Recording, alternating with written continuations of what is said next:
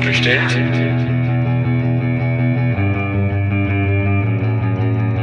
Ist so bestellt? So nicht bestellt. Der kritische Podcast über Abschiebungen. Hello and welcome to the podcast So nicht bestellt, the critical podcast on deportations. We speak today with George. Um, George is living in Leipzig and we speak to him in his role as a husband actually, because we are dealing with marriages today, marriages that did not happen necessarily out of love, but out of a certain political motivation to prevent a deportation. Those so-called protection marriages, political marriages, are the third part of our trilogy that we continue and finish today that are supposed to give an insight on best practice examples um, on how to prevent deportations. We started with a successful counseling case, the case of the Zeneli family, and we did the interviews with Jörg and Luan there. The second part was Soli Asylum, Solidarity Asylum, where we spoke about the forms of living together in order to prevent deportation. And we finished today again with the political, the protection marriage topic. The interview we did in English with George. If you want to listen to a German translation, we provided it for you.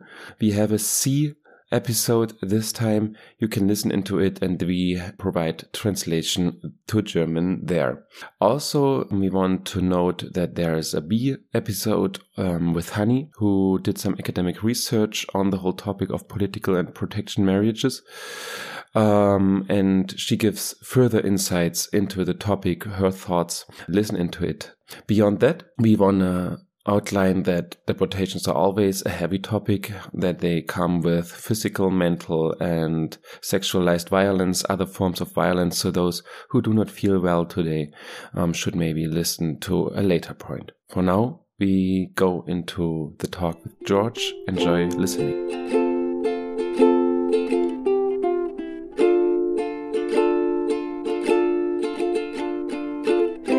So, George, thank you for being here at the podcast. Where did you just come from to meet us?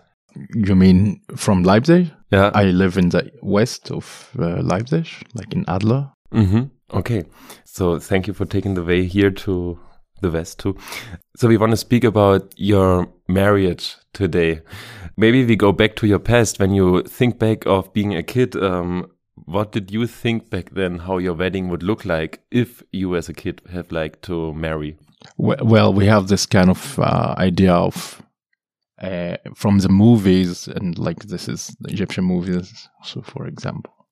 Um yeah like it's a kind of uh, like your parents want you to be a, a married person and they, they have a plan or they have a vision for your marriage party or something like that.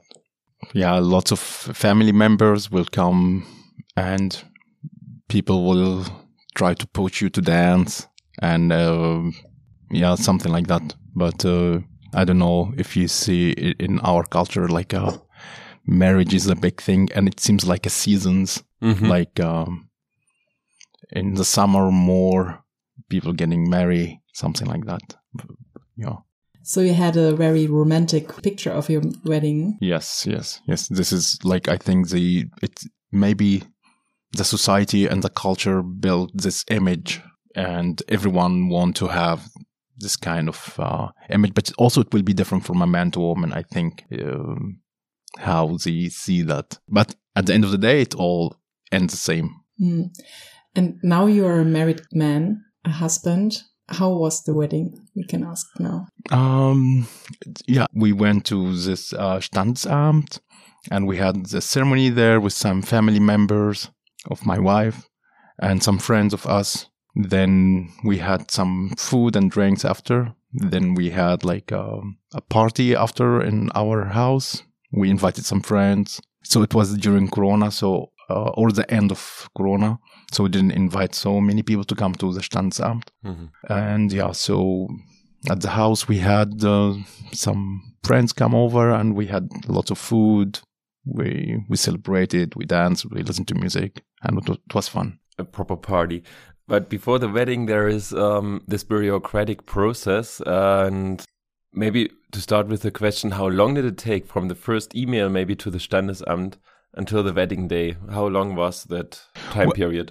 Well, the process it took maybe over than one year Mhm. and and half, something like that. And I heard, for example, like if you go to Denmark, you can marry in one week. But and I think the same documents that you need, you need to provide for Germany or Denmark. But I think also back home, uh, it's hard to make an appointment with the embassy um, because it's all booked. So it took like six months to make an appointment, and I, um, but I made the papers once, but it was expired. Then I had to do it again, so it took another six months, and I was in at the camp in this time, so it was not easy. But at the end, we found out from some people who uh, went through this process we found out like the embassy has nothing to do with that. Like the embassy is like giving um another company outsourcing company to make an booking and appointments. And they someone is hacking this website. So it was kind of corrupted kind of. Mhm. so you need to pay someone to make an, an appointment. And this is actually what happened. Okay. Um, we are talking about your embassy in Germany, right? And maybe our listeners need to um, know why it's necessary when you when you're getting married to do something with your embassy. okay but I, i'm talking about like german embassy in cairo Ah, yeah. Mhm. the German embassy in Cairo. So you need to have some certified or some stamps from the embassy to say, okay, these papers are correct. And this is why you have to deal with the German embassy. They need the papers. All the, your documents are translated into German and then they have to give a stamp. Then the uh, papers are ready to come here. You mean the legalization? Exactly. Yeah. Okay. Yeah, exactly. Yeah. Yeah. This is why. But it took so much time. Um, maybe you can give us an idea of what kind of papers you needed to getting married. You need your birth certificate. Mhm. and one paper saying that you were not married before, and the other paper also saying that you are not married before. Yeah, but I don't know the name in English to be honest. Like, uh, and since I was here in Germany and I couldn't do it by myself in Cairo, so I asked my family to do it, and it was not very hard for them to do it.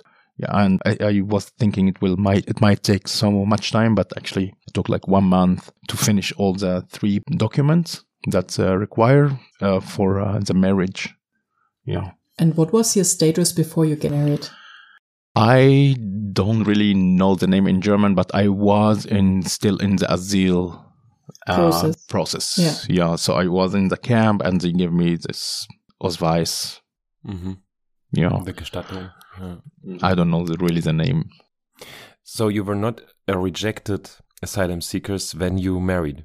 You were still in the procedure. Mm, when I started the process uh, the, of the marriage, I was not still rejected, but uh, I was in the yeah I was in the camp, and I maybe I, I had the interviews for the asile, but I didn't get a decision. And yeah, but I think we informed the Standesamt before a decision, before the decision. So that means there was a decision later on.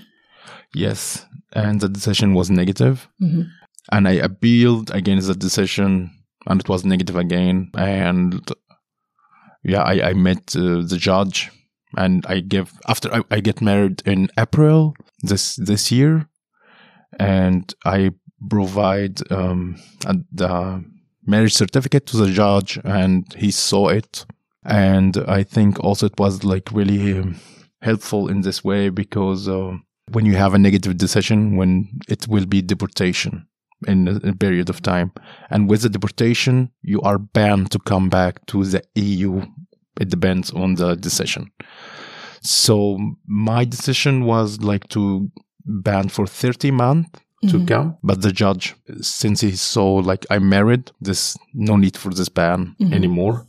So the Ausländerbehörde changed this to only six months. And I think it was good. I, I think so. And did the negative decision had somehow um, was it a reason to getting married? No, no. Uh, I I mean, we were planning doing this before, but I, I, I, I mean, the only way that I have to be legal in Germany is that I have to go in this process of uh, asile. Otherwise, if I had a visa or um, any kind of um, legal thing in Germany, maybe I was easier to go to Denmark to, to and this is what they only need. What did you feel during this all this bureaucratic process? I well, I, I also heard so much about the bureaucracy in Germany and how hard it is, but I didn't really understood it until that I was in the process. Yeah. And uh, for me, it's a very um, typical governmental employees. They just follow the rules without really thinking about anything. And um, it's also sad because you give a humans power that they can control or they can make a decision for your future. It depends on their mood. Like they can say yes or no if they are happy or sad. And you are completely dependent on, on their them. goodwill. Yes, yes, and, uh, yeah. But I th- I think also this is, exists in every governmental buildings. hmm So I think it's um, a global thing. It's not only here or there, but here is, is really a lot with dealing with letters, and uh, this is also another thing that I didn't really understood, like why letters instead of digitalizing things. But yeah, Mhm. so it was a hard process of getting in this bureaucracy. there are always warnings when like German people and um, people who are in the asylum procedure have had a negative asylum decision. They they are warned that the Ausländerbehörde might control them, might um, interrogate them kind of with with questions about their private life. Was there anything of that in in your case too? So far, no, but I think when my wife started to ask the Ausländerbehörde for some visits to come to Leipzig because I lived far away, they started to asking her, "Do you know that he's um he's an asile application or he's in this process and he might use you or this kind of uh, oh, really? yeah. So they warning her that uh, it's there's something wrong and this is what you're doing is not really correct. But again, it's the Ausländer period is different from a city to another city, and I also didn't expect that. And I registered in a city called Bad Kreuznach, and it's uh, and they seems fine. They seem okay with me. I don't know. They seems likes me, so I got a work permission. I and I got work permission in Leipzig, so that's even Mhm. though I'm registered in another city. You know, and my lawyer told me try to apply for residence permit while you are registered in uh, Ausländerbehörde in Bad Kreuznach, not in Leipzig. Mhm. But at the time you're getting married, did you already live in Leipzig or still was in the other camp? It's, um, I mean, I started the process when I was in the camp and I lived in the camp for nine months. Then in- Bad Kreuznach for another two, three months. So it's all one year.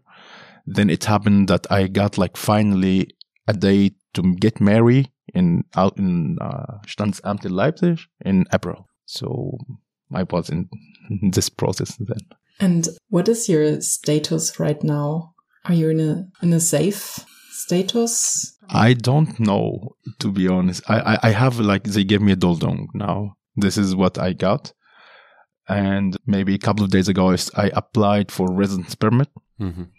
but it still, it depends on the Ausländerbehörde decision. They can tell me, go back to Egypt, get visa and come back with this visa. And I think it's called family reunification visa. Or they can tell me, stay in Germany now. And they give me the residence permit.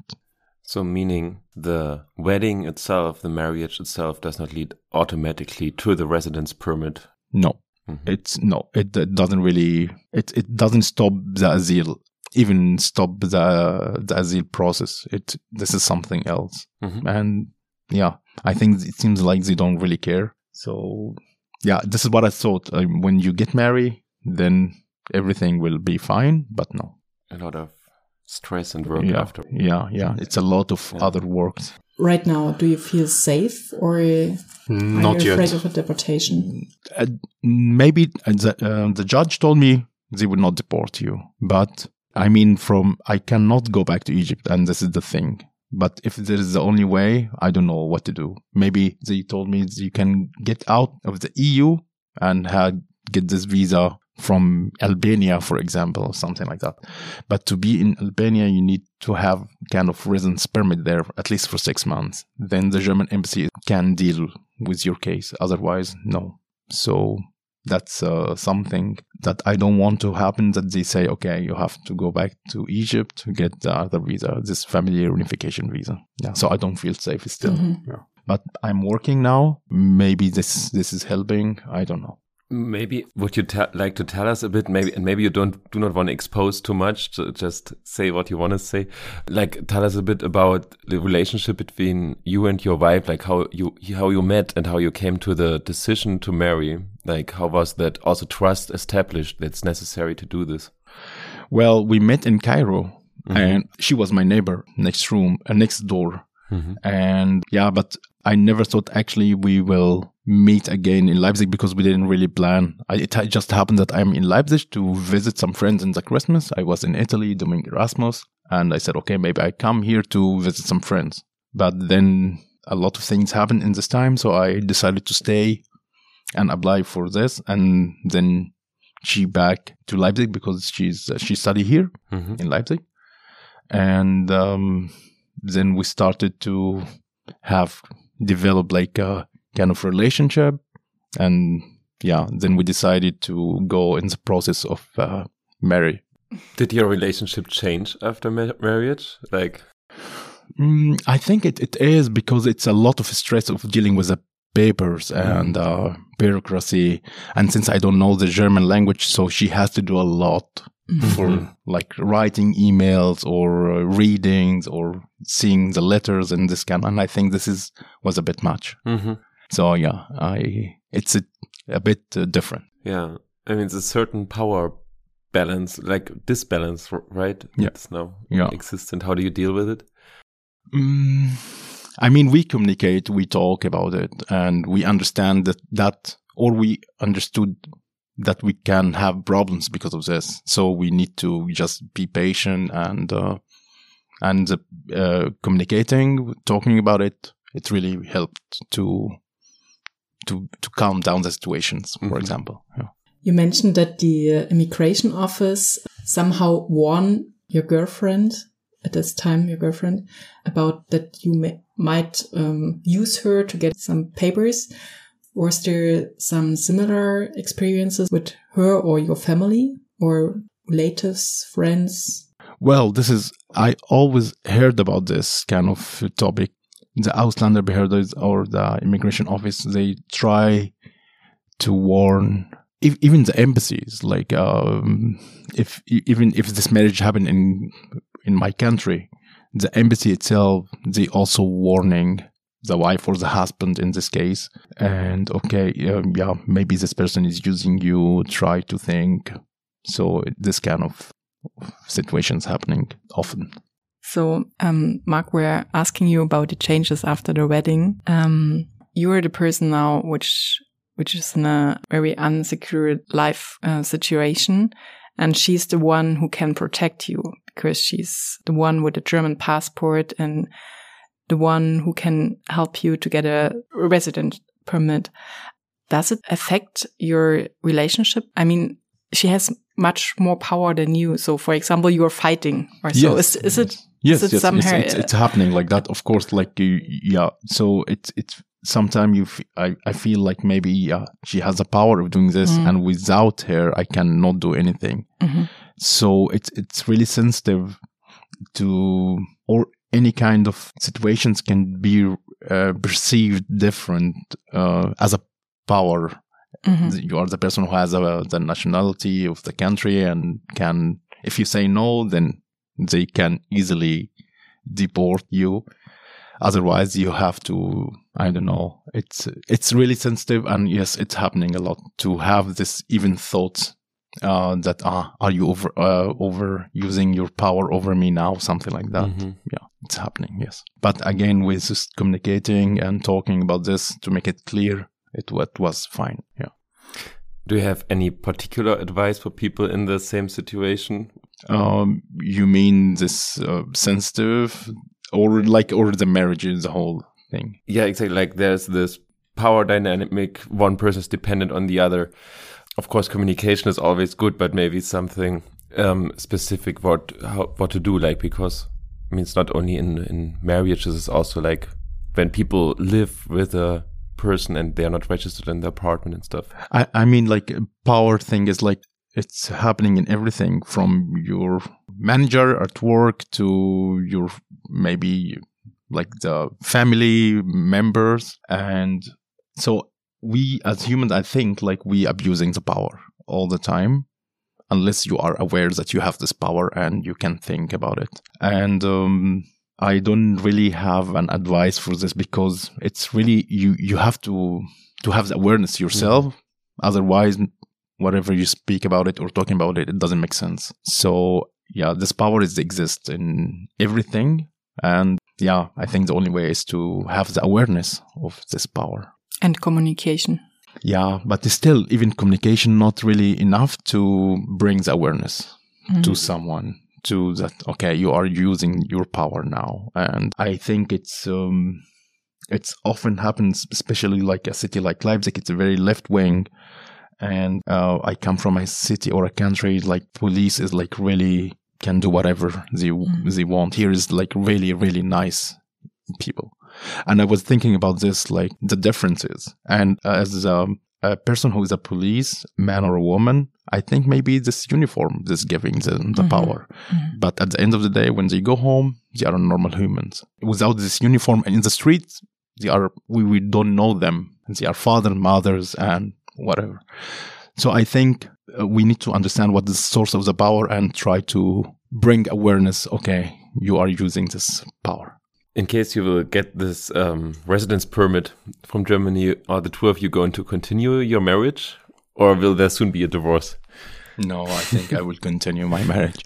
But but I understood like this idea of the marriage or the um, the one forever. I think this is changed because this is also like a romantic uh, mm -hmm. idea from my mm -hmm. culture, and I think it's come in many places also from movies, from songs, from but since I started to live here, I think it, I started to understand this. And um, with communications again, I think we try to to be together. But if it happens that we cannot, and both of us or, or one of us are, is not happy, I think it's better for to maybe go in different ways. Yeah. But I think maybe you as a couple have a lot of questions and you're facing situations you never expected. For example, how what happens in the immigration office when you go there for example what what will happen. So are you somehow in a exchange process with other people in similar situations? Are you doing online researches? Are you um, yeah have some friends in similar situations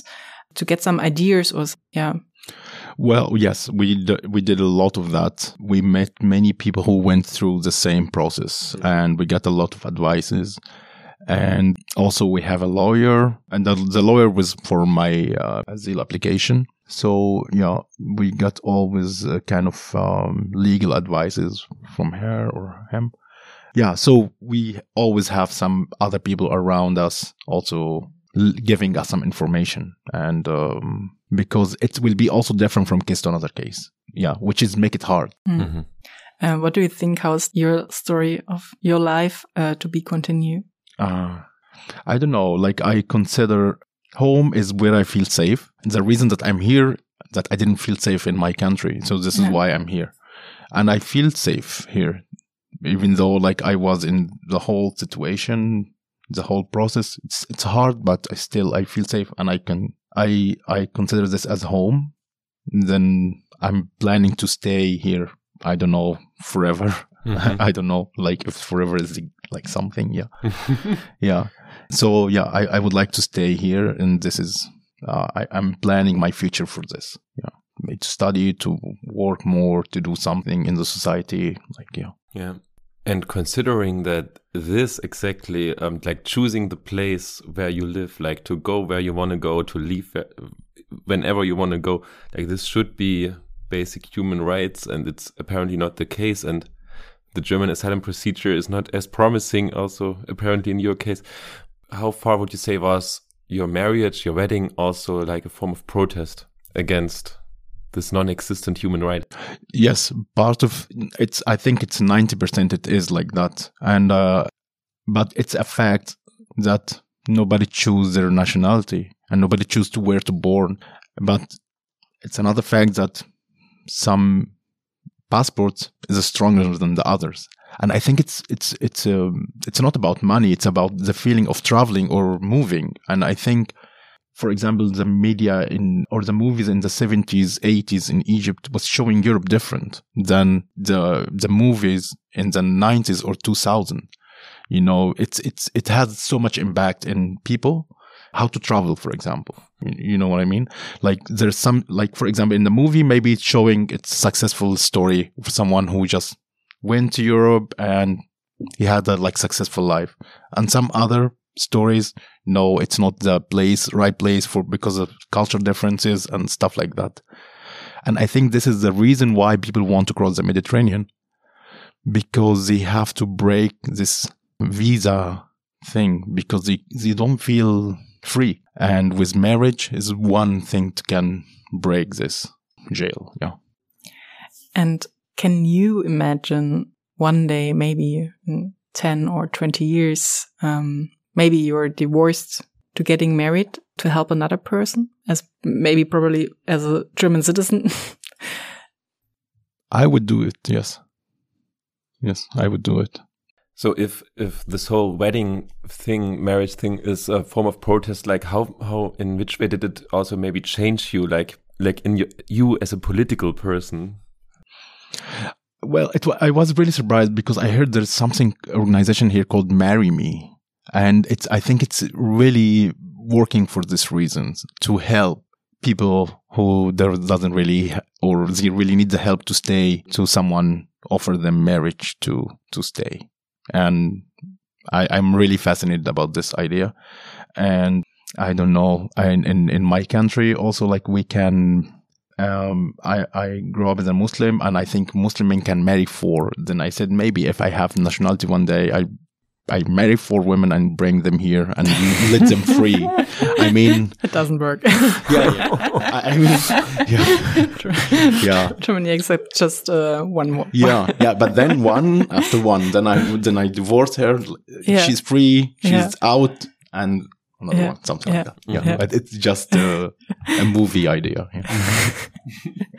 um, I never heard of the organization. Can you tell us more? I just saw the brochure of this uh, organization, and it exists in Leipzig, and um, it's called "Marry Me." I, I didn't really check it. They, they published this new leaflet, didn't like a like a thicker one, thicker leaflet. I don't remember. That was two years ago. So is it like a dating platform to getting political marriage? Yes. Yeah, yeah, political yeah. Marriage. yeah. Okay. Also didn't hear from them. Um. So there are those marriages where one person is on the way to get a residence permit, um, might be safe from deportation, but this is always like one single case, one single person that is being supported, that's been saved, kind of, if you want to say it like that.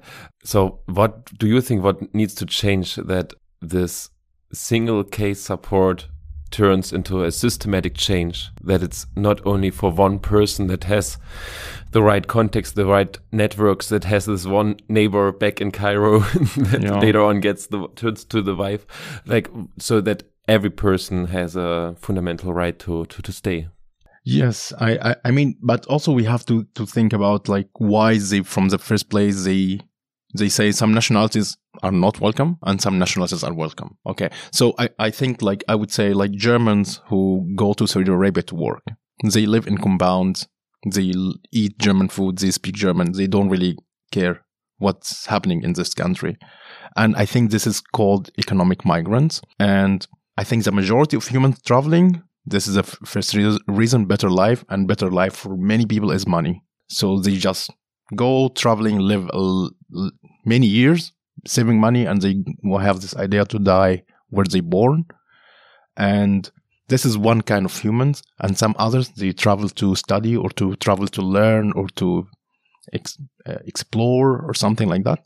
And I think this is not too many people having this because it's uh, it's cost a lot of money and also not stable life kind of and i think it will be easier if everyone has a right to choose where to go and where to live. And i think it was the case like that maybe 100 years ago or even less. But suddenly everything is closed or borders eu uh, yeah, a lot of things. a couple of hundred years ago, there was a massive migration movement from Europe to Northern America, and America still has it in its constitution, the pursuit of happiness. It's exactly this getting like a better life, economic migrants. Yeah. It's yeah not that new yeah yeah yeah but i mean this is i think this is the majority of humans they are really traveling somewhere to for a better life and which is fair but also I think I think like uh, economic migrants they don't really integrate in the new society, for example, and maybe they live with stereotypes that it comes with them from where they come from, and they don't want to change it or they don't want to see another reality or another fact. And this stereotypes it became like a real thing, and I think it's happening a lot with economic migrants. And I'm not saying it's Arabs; it could be Germans, it could be all kind of humans who are traveling for this reason. Mm-hmm and um, and I think this can make problems. I think so. Like this is my my opinion. What exactly do you mean? Which I mean, it's, Which it's, it's, it's, a problem um, to. It's um, it's a culture problem. Like it's um, from one uh, one one way. The new person comes to the new environment has already stereotype about it and doesn't want to change it and also the person who is the host, like the, the people, the local people, they also have a stereotype about the other person who come from somewhere else. Both of them, they never meet. They just see, each other in the street, but they will never have a table to meet and talk. Uh, I mean, people sometimes trying to have like uh, this kind of nice idea to bring people from different culture with the food and stuff, but it doesn't it doesn't happen so much. And this is what I mean by problem. I'm I'm not saying it's uh, the integration should be from the new person to come only the new arrival, but also from both sides. Mm. But I think there is, must be a new approaches to make better integration. Um, not with the language, not uh, teaching the history or political thing. It's something else. It's I think to teach more about the culture, the culture differences, and to accept culture differences uh, or accept different ideas. And I think it will work better. When I get you right, then I think also that uh, binational marriages are also a, can be a solution to break the line between cultures. Or do you think like? Yeah, I, I mean yes, but it also can be a problem to make the um, separation so fast because culture differences exist, and if you are not aware of this, has um, it can make a catastrophe, mm-hmm. cat- catastrophic stuff. Like, uh, and I think, yeah, I, I, I um, this is my opinion about like how to accept this culture differences or how to teach in what the meaning of culture uh, or yeah to to see humans as people coming from different places with different languages, food, and everything, and forgetting like stereotypes, for example, something like that.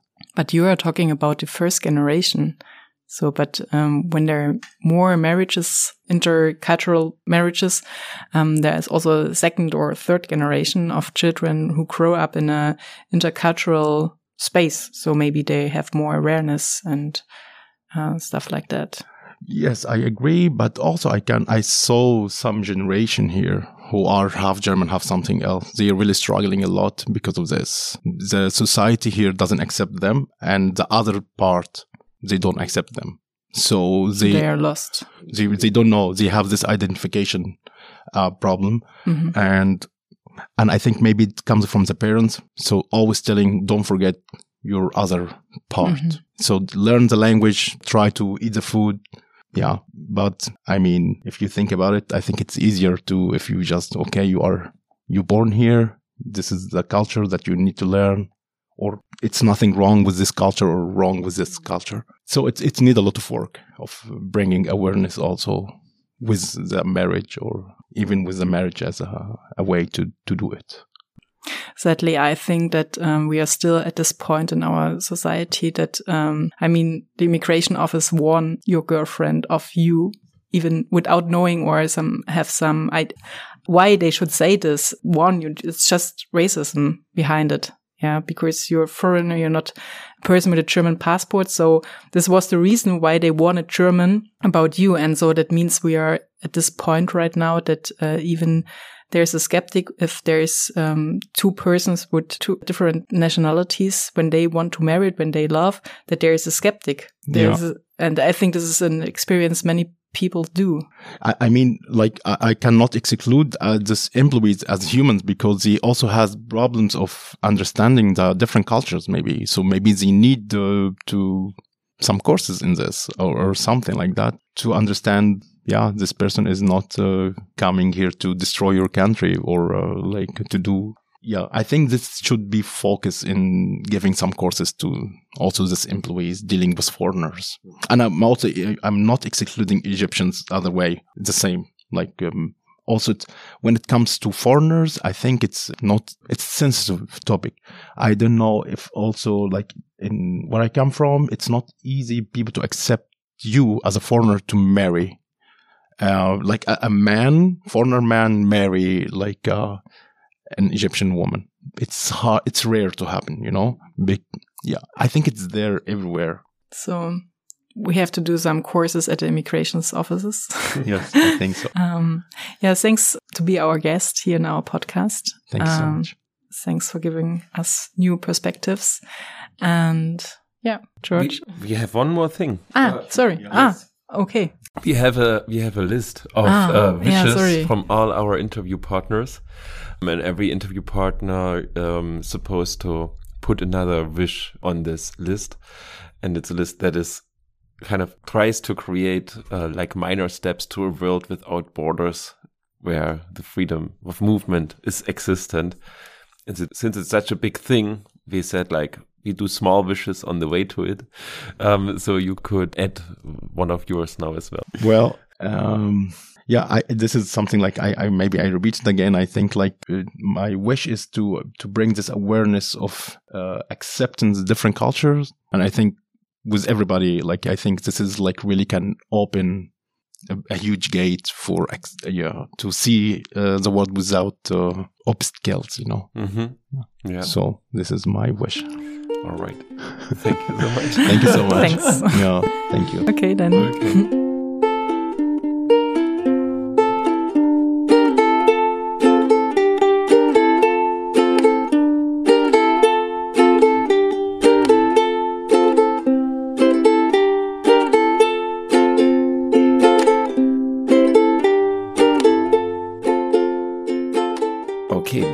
Our talk with George. Um, we want to point out to the B episode again with Honey, where she gives her insights into the topic. Again, she did write her master thesis on the issue and gives also more hints on how to do that whole thing with uh, with political marriage.